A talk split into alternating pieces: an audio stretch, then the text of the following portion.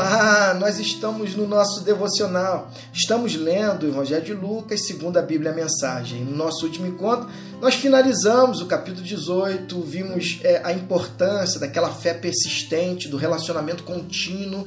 Falamos também do cobrador de imposto e o fariseu, onde um cobrador reconhece a sua debilidade e ali ele é, busca a justificação em Deus. É, vimos também o homem é, rico que se aproxima de Jesus e que é confrontado em relação àquilo que realmente domina o seu coração. E também vimos a cura que Jesus estabelece com aquele homem cego. Jesus, filho de Davi, tem misericórdia de mim. E Jesus é o cura. E agora nós vamos introduzir o capítulo 19. Nós vamos conhecer um rico. É, lembra que no capítulo 18 era mais fácil o camelo entrar no buraco de uma agulha do que um rico ser agraciado é, com a salvação. É, o que é impossível aos homens é possível a Deus. E Lucas prossegue na narrativa, registrando um dos momentos mais emblemáticos e marcantes com um rico Zaqueu. É, Zaqueu, vamos lá. Lucas 19: Jesus entrou em Jericó e caminhava pela cidade havia ali um morador chamado Zaqueu, o principal cobrador de impostos, que era muito rico. Ele queria a todo custo ver Jesus, mas a multidão estava no caminho. Como era baixinho, não conseguia olhar por cima do povo. Então, correu adiante deles e subiu numa figueira.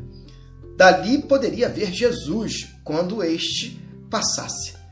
Quando chegou perto da árvore, Jesus olhou para cima e disse: Zaqueu, desça depressa, hoje é o dia de eu me hospedar em sua casa.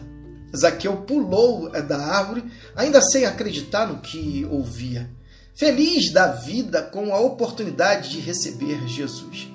Os que presenciavam a cena ficaram indignados e reclamaram: como ele pode se sentir tão à vontade com esse eh, bandido?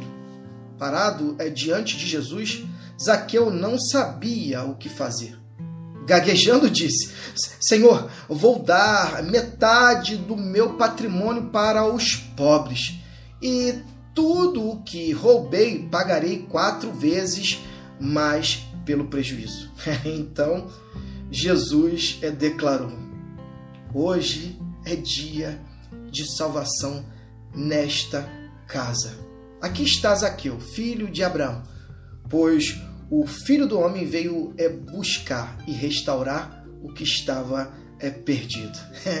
Jesus aqui ele, ele, ele, ele estabelece aquilo que ele havia dito aos discípulos que seria impossível aos homens mas seria possível a Deus estabelecer justamente a salvação a quem tinha até aquele presente momento um Senhor que não era o Senhor criador dos céus e da terra, mas sim um Senhor mamon, o dono eh, do dinheiro, o Senhor dinheiro, e que estava a dominar o seu coração até aquele momento em que ele é, entende que o senhorio, o Senhor Jesus, ao estar na sua vida, ele estava ali sendo perdoado os seus pecados estava agora tendo a oportunidade de se arrepender das suas atitudes equivocadas e que prejudicavam o próximo e agora estava totalmente liberado para vivenciar os valores do reino. Assim é aquele que compreende Cristo Jesus, que compreende o amor de Deus,